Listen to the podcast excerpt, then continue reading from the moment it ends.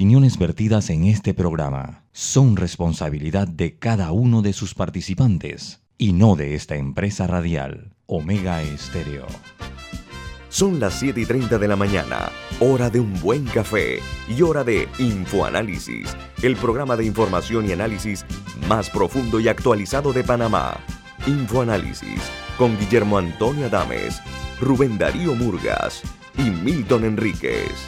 Infoanálisis por los 107.3 de Omega Estéreo, cadena nacional.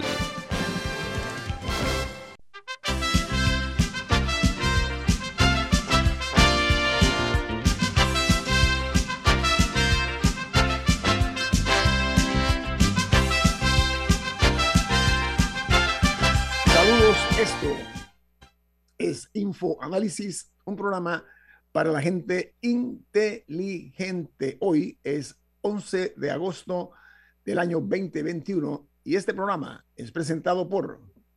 Por Café Lavazza, un café italiano espectacular que usted puede conseguir en los mejores supermercados. Los puede, lo puede solicitar en los mejores restaurantes y también puede pedir servicio a domicilio a través de www.lavazzapanamá.com. Café Lavazza, un café para gente inteligente y con buen gusto, presenta Infoanálisis. Bueno amigos, gracias. Recuerden, pueden escuchar Infoanálisis, la frecuencia de Omega Estéreo a nivel nacional, 107.3 para Panamá, las playas Colón, Darién y también en provincias centrales. De igual manera, la provincia de Chiriquí, Bocas del Toro en 107.3 y para toda la región de Azuero, Cocle Herrera, Los Santos Veragua, 107.5. También pueden escucharnos la página web de Omega Stereo, que es omegastereo.com, y en la app de Omega Stereo, que está disponible tanto en Play Store como en App Store.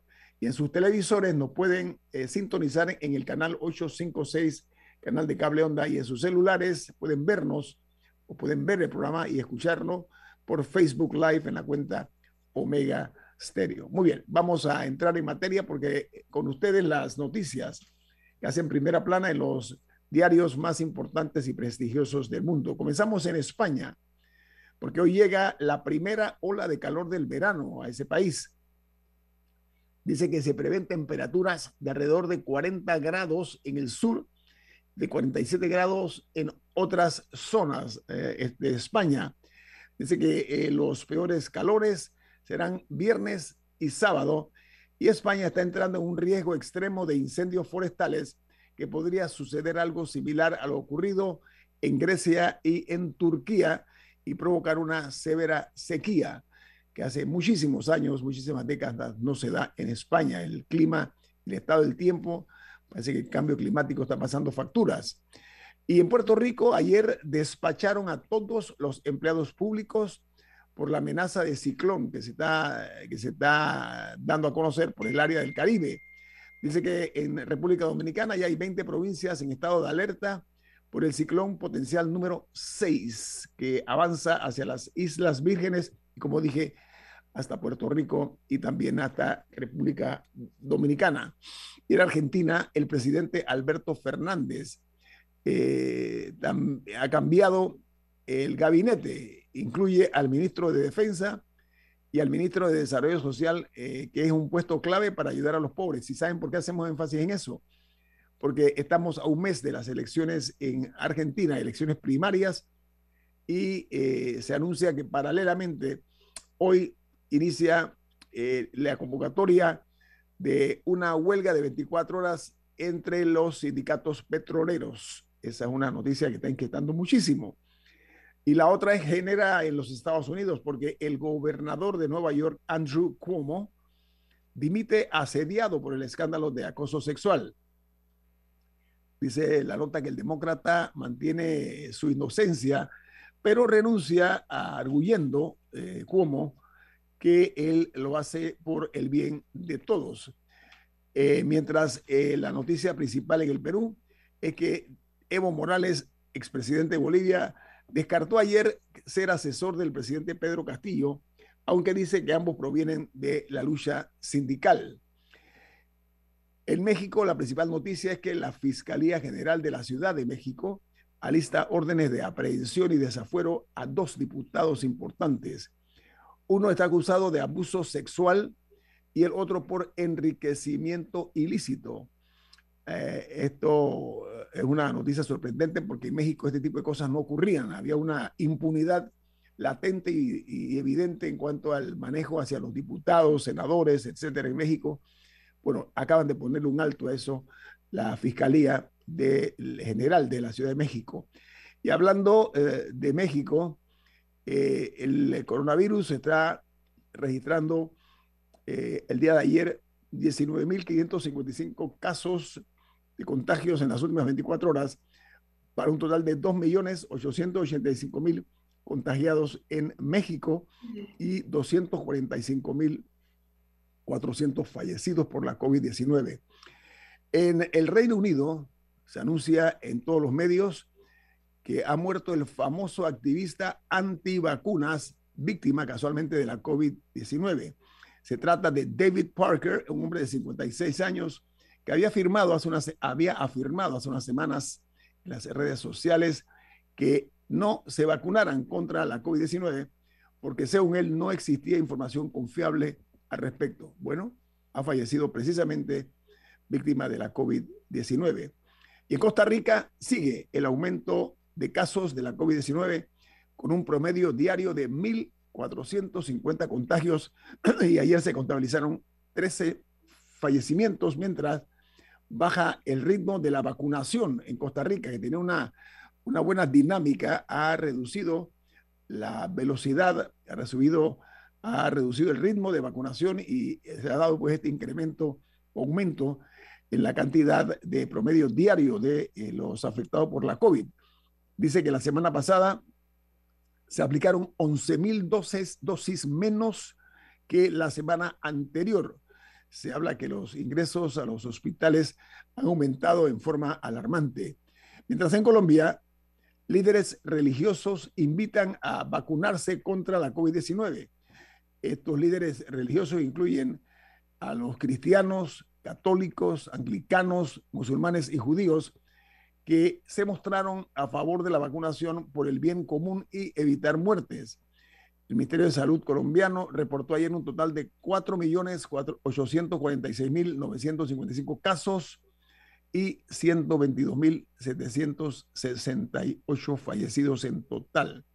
Ahora vamos a Guatemala, donde eh, una empresa rusa intenta arrendar un terreno a una empresa portuaria en Guatemala para desarrollar una terminal de transbordo de miles de toneladas eh, de níquel de proyectos mineros en el país. Se está hablando que quieren, están ofreciendo 30 millones de dólares, 30 millones de dólares anuales solo por el alquiler. El proyecto es similar al cual eh, están hoy detenidas, detenidos eh, la ex vicepresidenta de Guatemala y su ex secretario que dice que recibieron millones de dólares en coimas por ese proyecto. Entonces eso ha generado mucha inquietud en Guatemala. Mientras en Uruguay, el Ministerio de Salud Pública le comunicó ayer a todos que dentro eh, de el país se han identificado nueve casos graves eh, supuestamente atribuidos a la vacunación. Estudian dos eh, casos de miocarditis en adolescentes y dos casos por cada millón de dosis, es el porcentaje que se habla en esta situación. En Uruguay ayer se eh, reportaron 13 nuevos casos de COVID-19, un fallecido y 30 personas se encuentran en unidades de cuidados intensivos.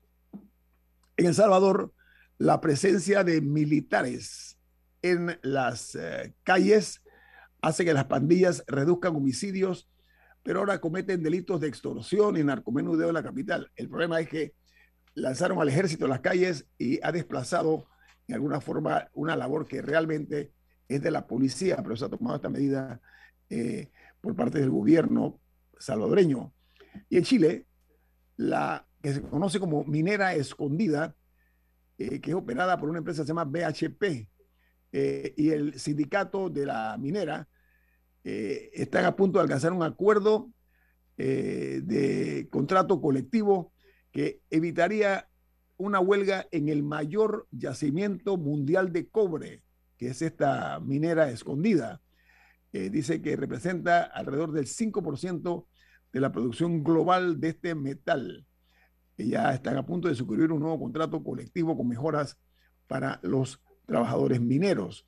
Mientras en Nicaragua, la vicepresidenta y primera dama de ese país, Rosario Murillo, arremete contra España y su gobierno y demanda de forma urgente al régimen, perdón, España, eh, el, reclamo es porque España eh, ha demandado de forma urgente al régimen nicaragüense dotar a ese país de una autoridad electoral independiente e imparcial, pero sobre todo que no sea controlada y eso ha desatado la ira de la eh, primera dama de ese país de Nicaragua y a su vez vicepresidenta de esa eh, nación.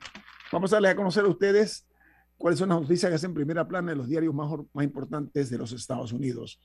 El diario New York Times titula Mario Cuomo renunciará en 14 días. Andrew, Andrew Cuomo. Yo dije, sí, Andrew, perdón, Andrew Cuomo, hay que hacer una, una familia. sí. Bueno, Andrew Cuomo renunciará en 14 días poniendo fin a una dinastía política. Dice que tras el escándalo de acoso sexual, las disculpas y una jugada política está detrás de, este, de esta renuncia. Eh, por su parte, eh, se anuncia eh, sobre ese tema que se está enfrentando. No, va a tener su primera no, gobernadora. Sí, se está enfrentando como a la situación y la posibilidad de un impeachment, como dijo que renunciaría en una de las más impactantes caídas en la historia moderna de los Estados Unidos. Eh, la nota dice que será reemplazado por una mujer, primera vez en la historia, que una mujer va a ser la que ocupará el cargo de eh, la gobernadora de, Nueva York. de la ciudad de Nueva York. Es otro precedente que se está sentando en la administración de Joe Biden. Y el diario The Washington Post, su primera plana, principalmente la noticia que es la que titulan, eh, es que cómo utilizó su músculo político en el ejercicio del cargo y se convirtió en su perdición. Dice que la decisión de cómo de bajarse del cargo como gobernador de Nueva York no estuvo impulsada por un sentido de arrepentimiento, de acuerdo a lo que expresaron sus asesores, sino por un reconocimiento de que su destino ya estaba eh, definido. Y el diario The Wall Street Journal en su primera plana titula El Senado pasa una ley de infraestructura con la votación bipartidista. El paquete de aproximadamente un billón de dólares es uno de los más sustanciales en materia de inversiones federales en carreteras, puentes y líneas ferroviarias eh, en décadas y avanza eh, como una pieza central de la agenda la cual Joe Biden eh, aprobó su estilo y su, su, estrategia de gobierno. La votación fue de 69 votos a favor y 30 en contra. Y cierro con una noticia que se genera en los Estados Unidos. Dice que la OEA ratifica eh, irregularidades en las elecciones de Bolivia en el año 2019. El gobierno de ese país ratificó la pericia española sobre el fraude y dice que no permitirán acciones desestabilizadoras. Aquí terminamos. Al regreso nuestro invitado esta mañana aquí en InfoAnálisis, no se lo pierdan. Viene más.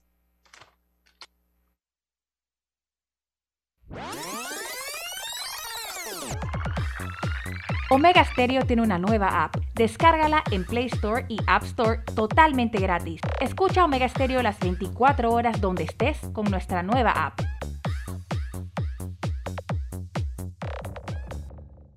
Si nos cansamos de la rutina, inventamos una mejor. Con Claro es posible. Activa tu super pack de 5 balboas por 7 días que incluye un gigabyte para compartir, ilimitada y minutos ilimitados. Actívalo en miclaro.com.pa. Claro que es posible. Promoción válida del 1 de julio al 31 de octubre de 2021. Para mayor información visita claro.com.pa. Todas las marcas de autos de lujo en un solo lugar. Luxury Motor Show del 11 al 15 de agosto. Entra ya en luxurymotorshow.com.pa o visita nuestra exhibición en Multiplaza Mall. Date el lujo de estar presente. Organizada. En la vida hay momentos en que todos vamos a necesitar de un apoyo adicional. Para cualquier situación, hay formas de hacer más cómodo y placentero nuestro diario vivir sea cual sea su necesidad, en Hogar y Salud los apoyamos haciéndole la vida más fácil, porque contamos con la experiencia necesaria para recomendarle lo que usted necesite. Recuerde, Hogar y Salud les hace la vida más fácil. Visite nuestras nuevas sucursales en Villa Zaita al lado del Super 99 y en Cativa Colón al lado del Super Extra. Estamos abiertos en todas nuestras sucursales del país y le hacemos su entrega de forma gratuita en Panamá Centro. Para mayor información, puede consultar en Instagram y Facebook. FID Cleaning Services Panamá, especialistas en limpieza comercial con más de 15 años de experiencia. Nuestro personal debidamente capacitado le atenderá todas sus necesidades. Utilizamos productos biodegradables. Nuestro plan de limpieza ofrece valores agregados como atención a gerencia, ejecutivos y nebulizaciones. Llámanos al 360-3429 o escríbenos al 6302-9775. 6302-9775. Síguenos en nuestras redes sociales, arroba FYD Panamá. Ya viene InfoAnálisis, el programa para gente inteligente como usted.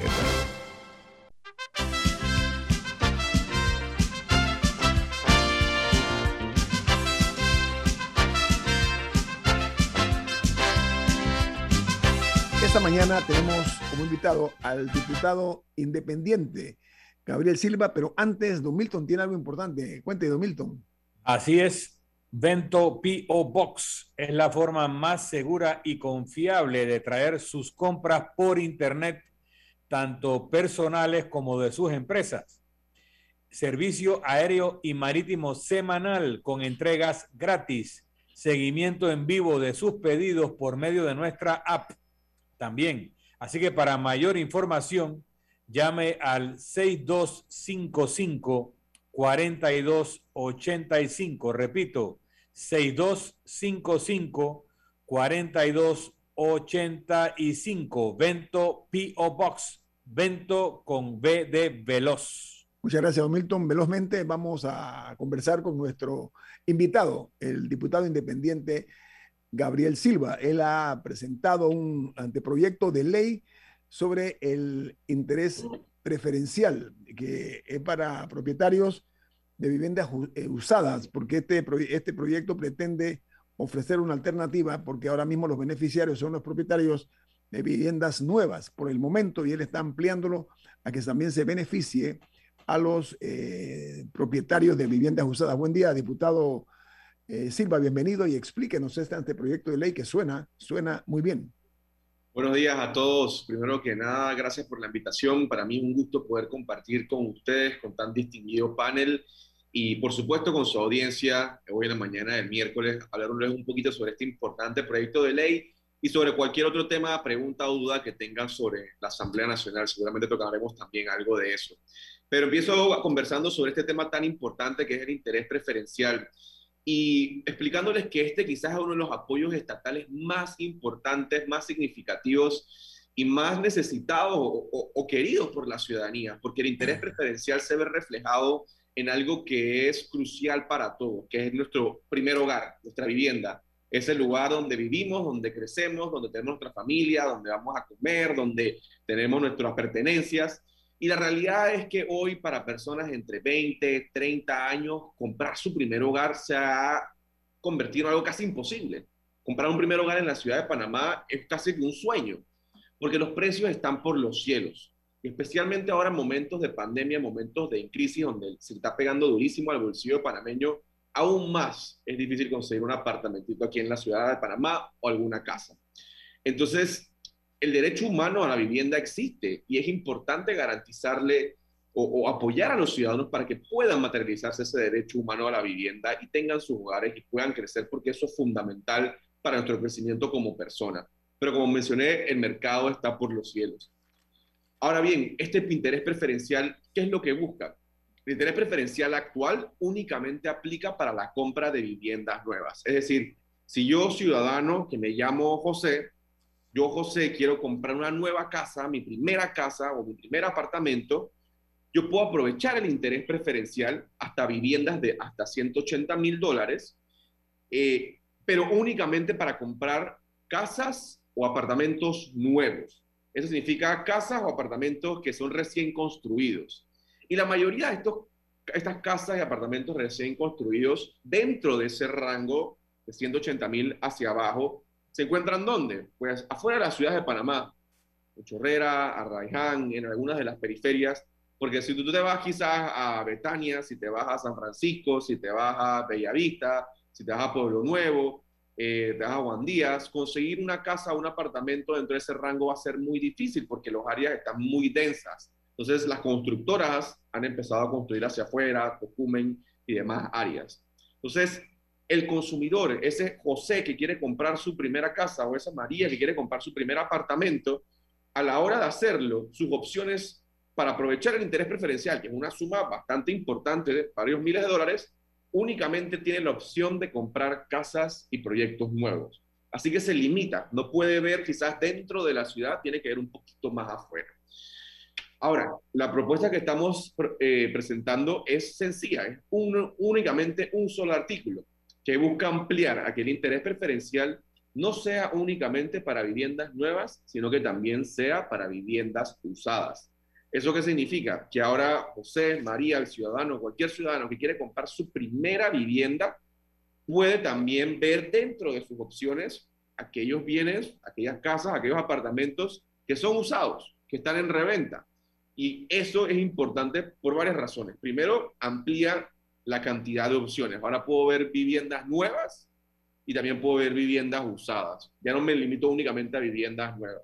Segundo es que, como mencioné, la mayoría de las viviendas nuevas están afuera de la ciudad, en las periferias. Las viviendas usadas están aquí, gran parte en la ciudad de Panamá.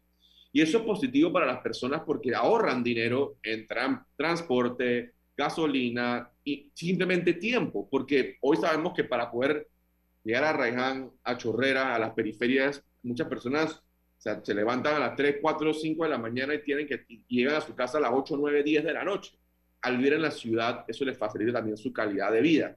Entonces, también es positivo porque les da la oportunidad de vivir cerca de la ciudad de sus trabajos, les amplía la, cantidad de opciones y también es positivo para otro grupo de ciudadanos, esos ciudadanos que quieren revender sus propiedades. Esa persona que quizás compró su primera casa, la tuvo por 30 años, la logró pagar y ahora se compró otra. Esa primera casa ahora la puede vender más fácilmente porque el consumidor va a buscar entre sus opciones las casas usadas y va a decir, mira, esta casa usada, puedo usar mi interés preferencial. Es decir, también esto facilita la, la, la, reventa o vender casas y apartamentos usados por parte de ciudadanos comunes y corrientes que, bueno, tuvieron su primer apartamento, lo lograron pagar y ahora se mudaron y ahora quieren vender su primer apartamento. Para ellos era muy difícil, es muy difícil vender, vender sus casas y apartamentos viejos porque tenían que competir con diferentes, eh, para terminar con, con los proyectos nuevos, porque ellos sí tienen el interés preferencial. Eso es un poquito de lo del proyecto. Aquí tengo eh, un mensaje del expresidente de la República, Ernesto Pérez Valladares. Él dice, hola, solo para aclarar, originalmente el interés preferencial tenía dos propósitos. Uno, permitir que más familias tuvieran acceso a comprar una vivienda y dos, incentivar la industria de la construcción. Hoy es perfectamente entendible que se cambie el incentivo para que cubra viviendas usadas y ojalá se pudiera focalizar a viviendas usadas dentro del área metropolitana, dice el expresidente Pérez del Camila. Ahora, el, el proyecto, el interés preferencial, no solamente su propuesta de proyecto, tiene que ver con la relación entre el cliente, o sea, el comprador y el banco. Pero deja pero uno de los principales problemas que, eh, que siento que no, que no se lidia con él cada vez que se sigue aumentando el rango del interés preferencial, que me parece una medida importante para que las personas tengan acceso a viviendas que no tendrían de otra manera que conste. Pero siento que si se sigue ampliando, en un momento va a haber interés preferencial para viviendas hasta 500 mil dólares, porque las viviendas van a seguir subiendo de precio. Eh, y en esto también, o sea, hay que, no hay manera también de de, involucrar en este tipo de iniciativas, lidiar por qué eh, del lado inmobiliario, por qué están costando eso las viviendas, porque bueno, pueden hacer más fácil que la relación con el, que, sea más fácil la relación con el banco, pero si la vivienda sigue subiendo de precio, aunque el interés sea 0.5, va a llegar un punto en que la ya, ya, ya hay un punto en que con o sin interés preferencial, la gente joven en particular no tiene acceso a viviendas que no sean casi que una caja de fósforos en la periferia de la ciudad. Entonces, estos proyectos, si bien son positivos porque le abren la puerta a más personas a que puedan conseguir casa, no lidian con el problema original, que es el hecho de que las casas están inaccesibles. Ok, muy bien. ¿Qué, considera usted con, con, este argumento? Yo creo que Camila eh, trae un, un, tema que es bastante cierto, ¿no? Eh, y estoy de acuerdo contigo, Camila. Definitivamente que el interés preferencial es en cierta forma un apoyo estatal para un problema existente que, que, que, ha, ha existido, a redundancias, hace mucho tiempo.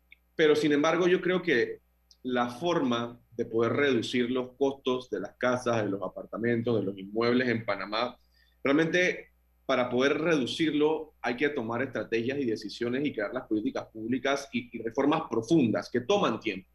Temas de, por ejemplo, desarrollo de la infraestructura adecuada, tema, por ejemplo, de, del desarrollo de diferentes ciudades para que todo el desarrollo del país no se dé en una o dos o tres ciudades, tema de desarrollo de mejores políticas públicas en cuanto a seguridad, inmigración, por ejemplo. Entonces, para poder reducir los costos, o sea, desde la base de las casas y de los apartamentos, necesitamos reformas profundas a todos estos temas. Realmente necesitamos reformas profundas en temas de infraestructura pública, seguridad, educación. Y esto se tiene que hacer, no se, no se han hecho en gran parte, se tiene que hacer y toma tiempo. Entonces, yo lo, mi, sugerencia sería continuar con el interés preferencial mientras se está haciendo las reformas profundas en estos temas y cuando se logre una real reforma en temas de infraestructura pública, seguridad, educación, que se logre ampliar lo que es la ciudad de Panamá, que, que hayan otras ciudades también donde la gente pueda vivir y tenga cuenta con todos los servicios y accesos y demás, veremos entonces un poco cómo los precios se van a comenzar a estabilizar. Pero eso nos va a tomar tiempo. Y por mientras tenemos que hacer algo y tenemos que apoyar al ciudadano y por eso yo sí creo que el interés preferencial puede ser una alternativa a corto, mediano plazo hasta que se desarrollen esas políticas públicas más profundas que ayudarán a reducir los precios. Milton. Ahí no tiene Después del cambio, preferiría hacer el comentario que es un ah, poco sí, perfecto, sí. Gracias, Milton. Eh, vamos a ir al corte comercial y continuamos ampliando el tema este con el diputado independiente, eh, Gabriel Silva, eh, que ha hecho una propuesta eh, de un anteproyecto de ley para el tema del interés preferencial. Y él quiere ampliarlo no únicamente a las viviendas nuevas, sino también a las viviendas usadas. vamos a ampliar, porque Milton estoy seguro que tiene una muy buena pregunta. Viene más aquí en Info Análisis. Este es un programa para la gente inteligente. Esta es la hora. 8 a.m. 8 horas. Omega Estéreo, 40 años con usted en todo momento.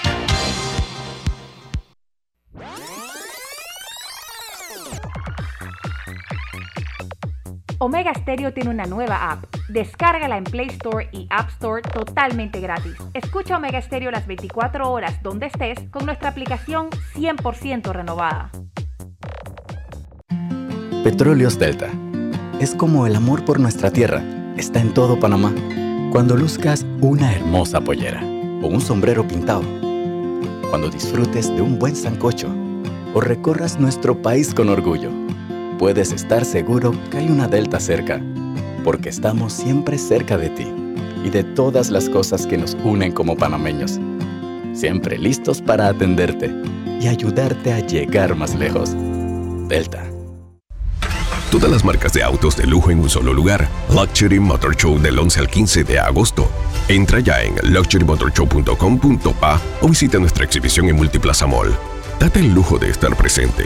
Organizada en Banco Aliado te acompañamos en tu crecimiento financiero. Junto a nuestras subsidiarias en Aliado Factoring, brindamos la liquidez inmediata. En Aliado Seguros te protegemos en tus proyectos. En Aliado Leasing equipamos tu negocio como lo merece. Y en Finacredit te apoyamos siempre. Banco Aliado, aquí estamos para ti. Síguenos en nuestras redes sociales como arroba Banco Aliado y visítanos en nuestra página web bancoaliado.com. En el Canal de Panamá el mantenimiento es nuestro compromiso para que la vía interoceánica opere de manera eficiente y segura las 24 horas, todos los días del año. Juntos, somos Panamá. Canal de Panamá. Si nos cansamos de la rutina, inventamos una mejor. Con Claro es posible. Activa tu super pack de 5 balboas por 7 días que incluye un gigabyte para compartir, ilimitada y minutos ilimitados. Actívalo en miclaro.com.pa. Claro que es posible.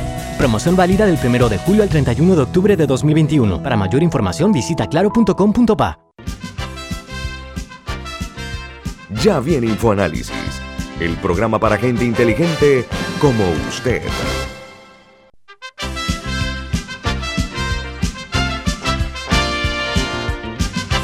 Bueno, en InfoAnálisis tenemos, eh, Milton, ¿hay algún mensaje adicional? Claro que sí. Tenemos un mensaje importante del Banco Aliado. En el Banco Aliado te acompañamos en tu crecimiento financiero. Ahorra con tu cuenta Más Plus hasta el 3% de interés y haz crecer tu negocio como te lo mereces. Tu aliado en todo momento es el Banco Aliado. Puedes contactarnos al 302-1555. Repito, 302-1555 o escribirnos a servicio al cliente, una sola palabra, servicio al cliente, arroba bancoaliado.com. También visitar la página web bancoaliado.com y seguirnos en nuestras redes sociales como arroba Banco Aliado, Banco Aliado, tu aliado en todo momento. Esto, esta, este programa ha generado una serie de comentarios muy interesantes, pero ¿sabe qué, Milton? Usted tiene una, una reflexión que me parece importante que, que la Sí. comparta con los oyentes de Infoanálisis, pero sobre todo también para que la conozca el señor diputado independiente eh, Gabriel Silva. Adelante, Milton. Seguramente él conoce la mayor parte de las cosas que voy a decir porque las habrá investigado, pero quiero compartir con la audiencia un poco el origen de todo esto. En el año 1972 se aprueba una ley de vivienda que congela los arrendamientos de vivienda hasta 250 dólares y de locales comerciales hasta 500. Y no se podía aumentar ese arrendamiento pasara lo que pasara. Eso produce un desincentivo a la construcción de vivienda de inclinato barata. Eh, tenía otros propósitos sociales, pero el, el hecho es que para 1984-85 había un déficit habitacional brutal en el sector de la vivienda económica y que el gobierno no lograba satisfacer construyendo viviendas populares, ni en ese momento, años 80, consenso de Washington, el gobierno ya era de Nicolás Ardito Barleta o tal vez ya había cambiado a, Eric Arturo del Valle, pues estaba dejando atrás todo este tipo de programas sociales. Y según entiendo, el grupo Indesa hace una investigación, creo que a petición del Banco General, y producen una propuesta que se convirtió en una primera ley de vivienda aprobada en 1985. Y si no me equivoco, el diputado que fue el campeón de ese proyecto de ley en la Asamblea, que lo impulsó, fue el diputado Rigoberto Paredes del PRD, padre del actual ministro de Vivienda, Rogelio Paredes. Entonces se aprueba esta ley con unas características de que el, el- el- el interés preferencial más grande, el descuento mayor, se aplicaba para viviendas de hasta 20 mil dólares, tomen nota la cifra, hasta 20 mil, y luego había un tramo hasta 50 mil. Pero como dijo el expresidente Pérez Valladares, el propósito no era solo poner en el mercado viviendas a un valor accesible, sino generar empleo en la construcción, porque esto en efecto produjo ese, ese doble estímulo. Ahora bien, el, debajo de ese valor, más o menos en 10 mil dólares, todavía se hacían casas que las hacía el Estado eh, a través del Ministerio de Vivienda, hacía apartamentos o hacía pequeñas casas en las afueras. Lo que ha producido esta iniciativa que tenía fecha de caducidad cada tantos años caducaba la ley y cada tantos años la ley se ha renovado con cambios, actualizando sobre todo los valores de la vivienda que se puede beneficiar porque los precios han aumentado. Pero ha tenido un impacto enorme en la conformación de la clase media panameña. ¿Por qué? Porque esta ley que hacía que la gente comprara una vivienda en lugar de buscar arrendar una vivienda, produjo la capitalización de la clase media. La clase media empezó a tener un ahorro en su vivienda.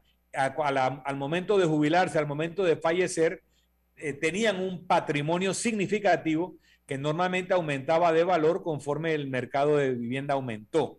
Pero generó otro impacto para crecer la clase media, y es que la industria de la construcción, que en algún momento ha tenido 80 mil o 100 mil trabajadores activos, generó la clase media del trabajador de la construcción, porque gracias a los convenios colectivos que negocia muy bien Suntrax y Capac, hoy en día un obrero de la construcción, el que menos gana, tiene sueldo de clase media. No hay obrero de la construcción amparado por los convenios Capac Suntrax que no califique como clase media. Eso le da una estabilidad enorme al país. Por último, vemos que la oferta hipotecaria puede llegar a 95% del valor de la vivienda financiado por un banco a 30 años plazo. Mira, en ningún país pasa eso. Lo normal es que te den eh, plazos mucho más cortos, de 15 a 20 años, y que tú tienes que poner entre el 20 y el 40% del valor de la vivienda y luego financiar la diferencia. Que aquí en Panamá haya bancos que estén financiando hasta el 95% y que luego venga el Estado y te dé el 5%, porque también lo hace el Estado panameño, tú acabas teniendo la capacidad de comprar una vivienda sin tener que poner un depósito. Entonces la iniciativa, y ahí aterrizo en la iniciativa del diputado Silva, es muy positiva porque como bien dice el presidente Pérez Valladares, entre los dos propósitos originales estaba el de fomentar empleo, pero hoy en día hay un acervo, un acumulado de capital de la clase media en viviendas que se pueden vender a un precio por debajo de una vivienda nueva y que son muy importantes para estimular la economía y para ayudar a la clase media panameña a no depauperarse en una circunstancia como la actual. Así que hacer extensivo el beneficio a viviendas no nuevas es muy bueno y además una vivienda usada que uno compre va a acabar invirtiéndole y va a generar empleo, aunque sea en repellos, en pintura, en cambio de algunos enseres, y va a generar empleo. Así que aplaudo la iniciativa, pero la quise poner en contexto para entender el enorme impacto que ha tenido esa ley de 1985 y todas sus prórrogas en que Panamá sea un país estable con una creciente clase media. Eh, diputado Silva, eh, en otros países de América Latina, incluido Canadá, incluido mm. Canadá, eh, este tipo de, fórmulas las han aplicado diversas, pero se practica en, en otros países eh, que los, eh, las viviendas, tanto nuevas como viejas o usadas, tengan este tipo de beneficios. O sea que usted está es poniendo al país en la misma eh, línea de pensamiento de países vecinos. Ese es el propósito, ¿no? Al final del día. Sí, al final del día lo que queremos es también generar cierta competencia, competencia leal, porque hoy hay una competencia desleal porque por una parte las promotoras, los proyectos nuevos se benefician de este interés preferencial y sin embargo el ciudadano que quiere vender su apartamento o quiere vender su casa no puede compartir justamente con, con los proyectos nuevos porque no goza de la oportunidad de vender su propiedad bajo el esquema de interés preferencial. Entonces yo creo que lo que esto hace en cierta forma también es nivelar el mercado, nivelar los, los, los índices y la posibilidad de competencia y sobre todo y lo más importante es centrarnos en ese ciudadano que quiere comprar su primer apartamento y su primera casa y poder ampliar sus opciones para que esta persona pueda tanto ver a proyectos nuevos y apartamentos nuevos que, ojo, para un grupo de, ciudadanos esa siempre va a ser su prioridad. Quizás ellos no quieran nunca una casa o un apartamento usado y siempre vayan a buscar lo nuevo. Entonces, por eso yo no creo, algunas, algunas personas del sector construcción dicen, no, pero esto va a hacer que no sean proyectos nuevos, se va a parar la construcción de proyectos nuevos, pero no, yo, siempre hay un grupo de ciudadanos que buscan proyectos y casas nuevas y ese es su derecho y si así lo desean está bien. Pero, ojo, Gabriel, no descartes el impacto en la renovación del casco urbano, o sea, todo lo que es de Argentina, todos estos barrios que tienen edificios viejos y que muchas parejas jóvenes lo comprarían y lo restaurarían y aumentarían el valor de toda la zona. O sea, esto va a tener un impacto en la renovación del centro de la ciudad que ya no tiene ningún otro estímulo y lo va a tener con este tipo de ley. Camila. No, iba a comentar que justamente un oyente preguntaba por eso, de que en estos momentos eh, de que está tan deprimida la economía, que se requiere un impulso de la construcción, que si esto no sería un desincentivo para la construcción de nuevos edificios, o sea, que si esto aguantaría un poco la construcción, que al mismo tiempo es uno de los sectores que más, más empleo genera. Mira, varias cositas ahí. Y antes de eso, mandar un saludo a la audiencia que me están escribiendo también, que están sintonizando. Así que saludos a todos los que nos escuchan. Primero es que no hay evidencia que esto va a afectar de una forma garrafal o profunda al sector construcción. O sea, estos son especulaciones de lo que puede suceder. Lo segundo es que, bueno, vivimos en un mundo competitivo y ellos tienen que estar dispuestos a competir, justamente. Y si esto va a ser una competencia real, van a tener que entonces ponerse las pilas del sector construcción y construir mejores viviendas nuevas, o sea, diferenciarse del mercado tener una oferta atractiva para que las personas quieran vivir en sus proyectos y casas nuevas y no en proyectos eh, utilizados. Y tercero, y un poco más a nivel macro, yo lo que te diría es, tenemos que, sí, el sector construcción ha sido importante en, la, en las últimas décadas para Panamá, pero yo creo que también tenemos que comenzar a cambiar un poquito el chip y preguntarnos, ¿vamos a depender del sector construcción por siempre? Vamos a depender del sector de servicios eh, por siempre, servicios internacionales, bancarios, financieros del tipo que tenemos. O sea, lo que trato de decir es que como país tenemos que atrevernos a innovar en los diferentes tipos de, de, productos, servicios que se ofrecen en Panamá, en lo que se consiste nuestra economía. Y yo creo que eh, eso, si mm. diversificamos y comenzamos a apostarle más, por ejemplo, a la, a la economía del conocimiento, a una buena educación, a la ciencia, a la tecnología, hay áreas en donde vamos a poder ampliar nuestro efecto económico y como país crecer y no solamente apostarle al sector de construcción. Y cuarto, también algunos economistas nos han dicho que inclusive esto puede ayudar a bajar los precios, no a subirlos, a bajar los precios de los proyectos y casas nuevas, porque ahora se van a tener que, que, ver en, en, la situación de tienen que competir contra las casas y apartamentos usados, así que van a tener que también bajar sus precios, lo que al final va a beneficiar al ciudadano común. Eh, que quiere comprar su primera Diputado Silva, una persona muy conocida en el país me manda un mensaje, pero me solicita que no diga su nombre, cosa que voy a respetar, pero creo que la, el comentario vale la pena compartirlo con usted. Dice, esta ley me parece una buena iniciativa. Sin embargo, la ley de incentivos con 100% de créditos fiscales es una grave falla que pagaremos todos. ¿Qué le parece esa opinión? Eh, yo no, mira, es, es, una opinión interesante porque es importante recordar que al final eh, el interés preferencial es un apoyo estatal. Es un apoyo estatal que, como mencioné, y creo que Camila lo, también lo, lo, trajo a la mesa, quizás a largo plazo no puede ser sostenible, porque es un apoyo estatal que son millones de dólares que al año el Estado tiene que pagar para apoyar a las personas para que puedan gozar por interés preferencial. Entonces, hasta dónde vamos a llegar, porque hoy, pues, hoy tengo la cifra aquí, eh, pero son varios millones de dólares que anualmente del presupuesto de la nación salen para este apoyo. Y el próximo año van a incrementar y van a incrementar y van a incrementar y, y, dónde ponemos el límite, ¿no?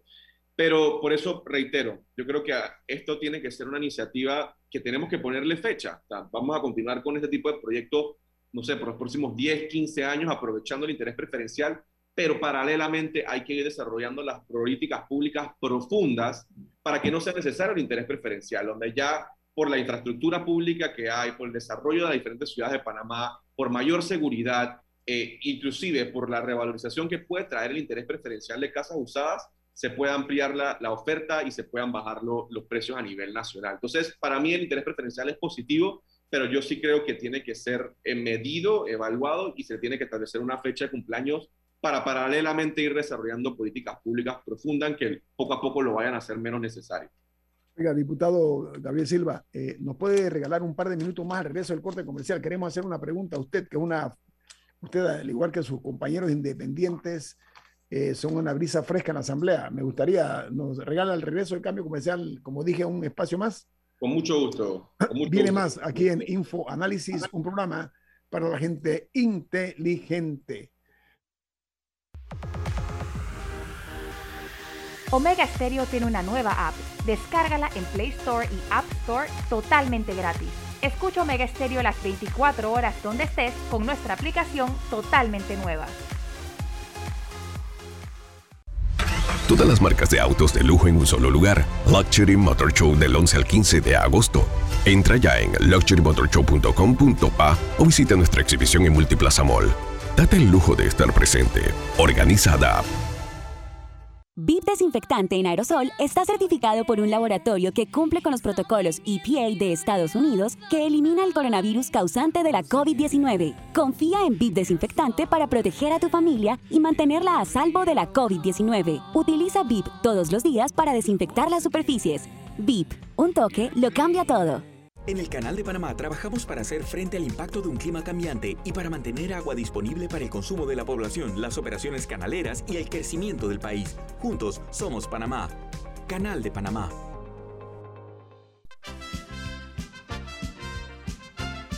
La gente inteligente escucha InfoAnálisis. Los anunciantes inteligentes se anuncian en InfoAnálisis. Usted es inteligente. Llame al 269-2488 y todos lo sabrán. Infoanálisis, de lunes a viernes de 7 y 30, 8 y 30 de la mañana, en donde se anuncian los que saben. Si desea que sus colaboradores trabajen desde su casa, podemos ayudarle. En Solutexa somos expertos en aplicar la tecnología a las técnicas y trabajos de oficina. Contáctenos en solutexa.com.pa o al 209-4997. Solutexa.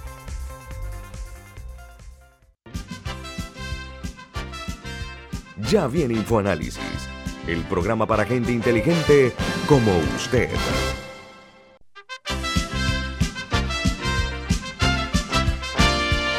Diputado Gabriel Silva, eh, es una pregunta necesaria porque en este programa a nosotros eh, nos inquieta mucho que hay una merma en la economía del país, en los ingresos que tiene el Estado.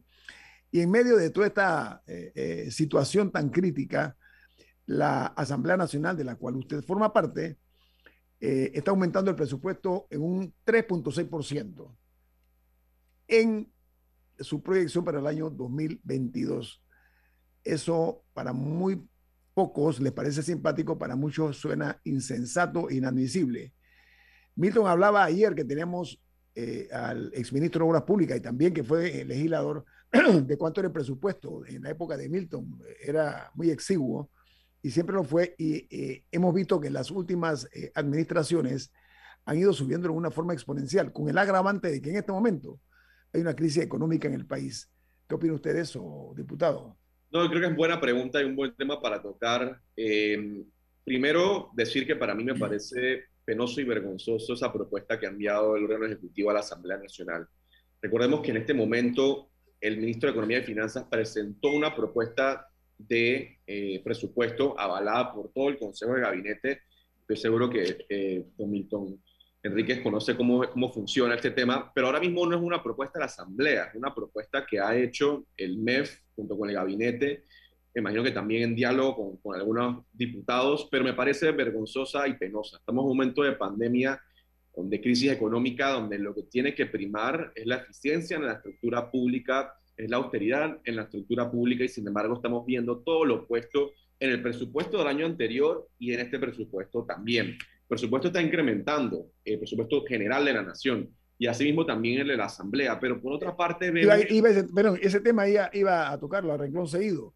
Este incremento en el de la Asamblea, ¿cómo, ¿cómo, se justifica eso, diputado? Mira, yo, yo primero diría que no me parece justificable a grandes rasgos porque es el presupuesto más alto que ha tenido la Asamblea. Hicimos para atrás y vimos que por lo menos desde el 2014 hasta ahora es el presupuesto más alto que ha tenido la Asamblea. Y no solamente en cuanto a millones de dólares, que son más de son 135 millones de dólares, que es la propuesta, sino que también en cuanto, en cuanto al porcentaje de todo el presupuesto de la nación, es el, es el porcentaje más alto que les han dado. Es decir, de todo el presupuesto es 0.5%. Antes era menos de eso. Esta es la, la, ocasión donde es el porcentaje más grande que se le ha otorgado al presupuesto de la nación. Entonces, yo realmente no, no, no puedo comprender cómo se está haciendo este incremento, por qué se está haciendo. Y es importante eh, eh, escuchar las explicaciones del presidente de la Asamblea, del ministro de Economía y Finanzas, cuando se dé la, la vista presupuestaria y la discusión del presupuesto para explicar por qué.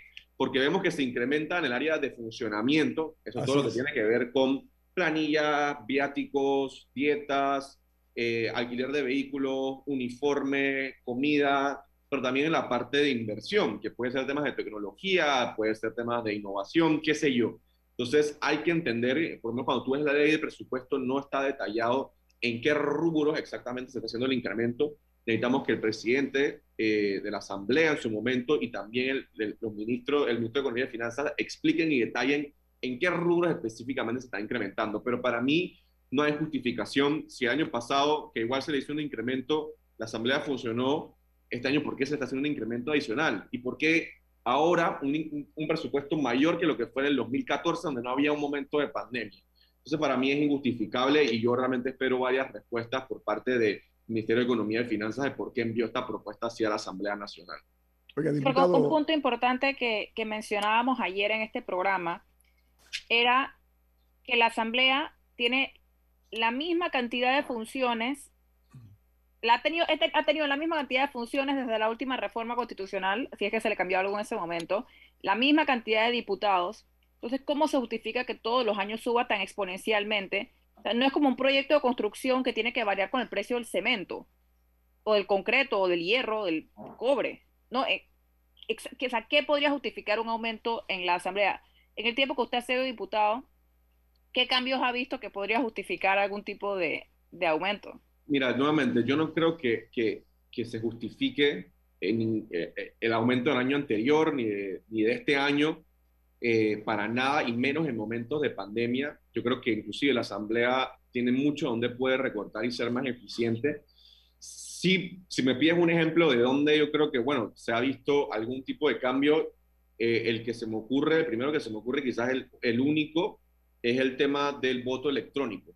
Eh, ahora todos los diputados, ahora hay un sistema que les costó probablemente algún, algo de dinero, hay todo el, hardware o, el equipo necesario para poder hacer las votaciones electrónicas, para que tú puedas leer los proyectos de ley en, en, las pantallas que te están dando. O sea, hay todo un sistema eh, tecnológico que se... Esa sería como la, la tercera o cuarta vez que se pone un sistema de eso, porque siempre, raramente se daña, muy extraño, siempre se daña y nunca se ha logrado que quede constancia de cómo votan los diputados en un sistema electrónico. Sospechosamente, Milton. es la primera Sospechosa. Totalmente. Y es verdad, y, bueno, eh, yo espero que esto dure por, varios años, pero el sistema eh, funciona y creo que es algo nuevo y es algo necesario, porque tú ahí lo, ya no se vota a golpe de curul, que me parecía algo totalmente, o sea, una burla. Ahora se vota, eh, ahí tú tienes que votar artículo por artículo, que refleja qué diputados votaron a favor, cuáles en contra, y eso en teoría debería ser público y accesible. Así que eso algún tipo de inversión que yo veo positiva, pero más de eso, eh, Camila, no, no, se me ocurre más nada. Mire, diputado, es un, es un despropósito esta iniciativa, este aumento en medio de una pandemia, lo que está pretendiéndose hacer, y eso eh, es otra muestra de lo que se llama conciencia cívica, ¿no? Por quienes corresponde. Milton, diga usted.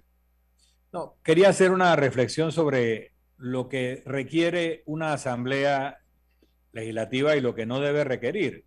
En cualquier parte del mundo tú tienes que tener un edificio donde funcione con un pleno, un lugar amplio para que quepan todos los diputados, salones de comisión para que las comisiones se puedan reunir, despachos para los diputados, los senadores, cuando hay dos cámaras, para que puedan despachar, para que puedan recibir personas, eh, analizar documentos, etcétera. Y esas áreas, tanto de las comisiones como los despachos de los diputados, el Pleno y también a veces áreas para reunión de las bancadas, de los, de los grupos parlamentarios que tengan su propia área, requieren de un personal de secretariado y de un personal de asesoría. Hay tanto asesores del Pleno que tienen una característica universal, por ponerlo así, como asesores de bancadas que deben, que pueden tener sesgos, que pueden tener una visión ideológica en sintonía con la plataforma política del partido, al igual que los que asesoran a los diputados, y luego los de las comisiones, que también se espera que sean de la naturaleza de los asesores del Pleno, que, tengan un carácter técnico universal.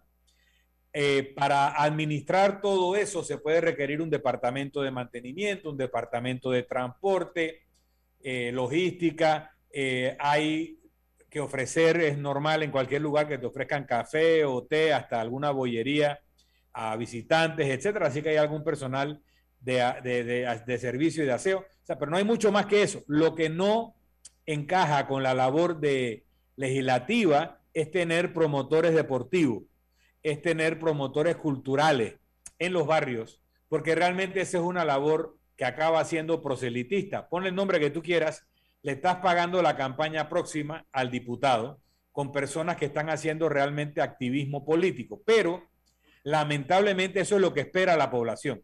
La gente que votó por esos diputados espera que se la pase recorriendo las calles y no que esté en la asamblea.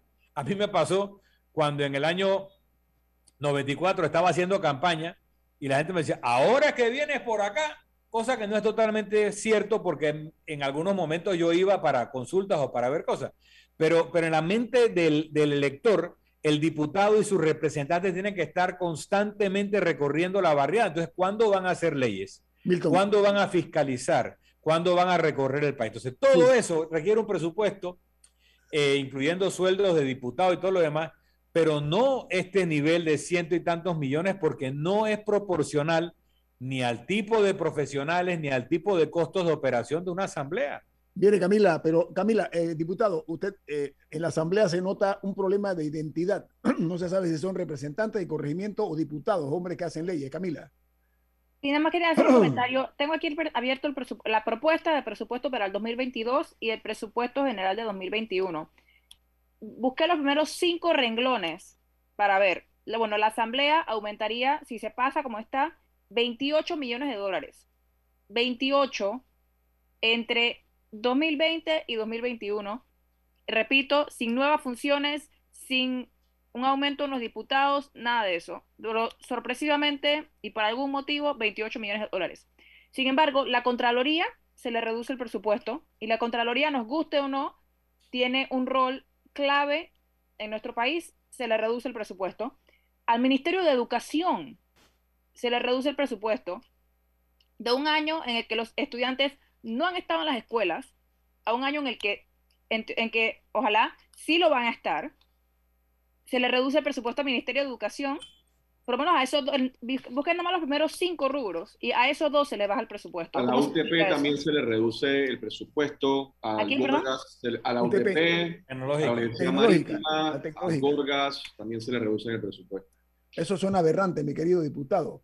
Oiga, muchas gracias por estar con nosotros esta mañana. Siga eh, independiente, eso me parece que es la responsabilidad primaria de ustedes, es el compromiso de ustedes y la confianza que pusieron los electores en ustedes. Así que vamos a estar muy pendientes de, ese voto disidente muchas veces que es muy criticado por sus colegas. Gracias por estar con nosotros esta mañana aquí en Infoanálisis. Gracias a ustedes por la invitación.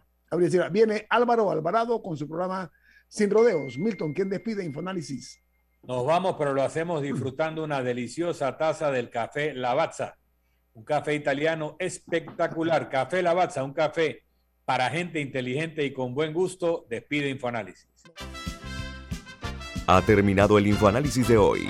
Lo esperamos mañana, de 7 y 30 a 8 y 30 de la mañana, para compartir la información y el análisis más profundo e ilustrado de Panamá.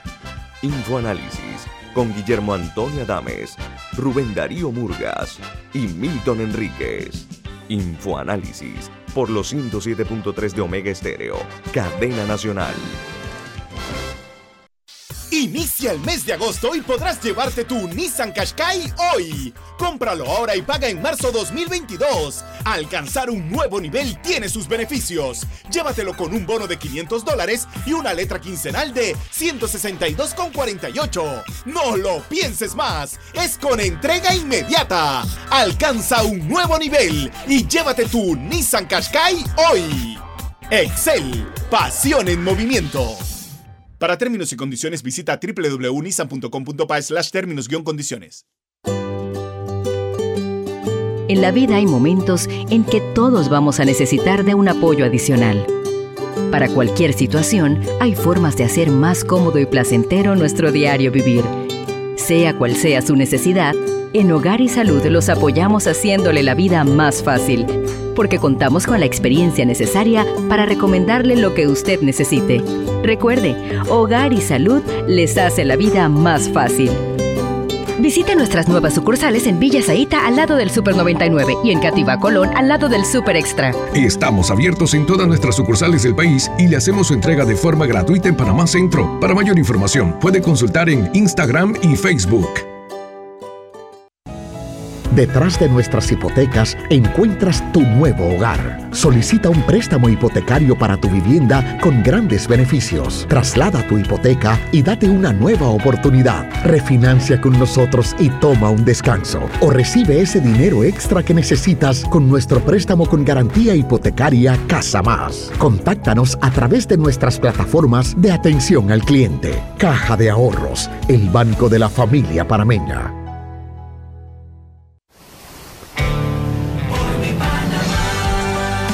vamos a levantar, recuperar nuestras vidas y prosperar. Con confianza y corazón.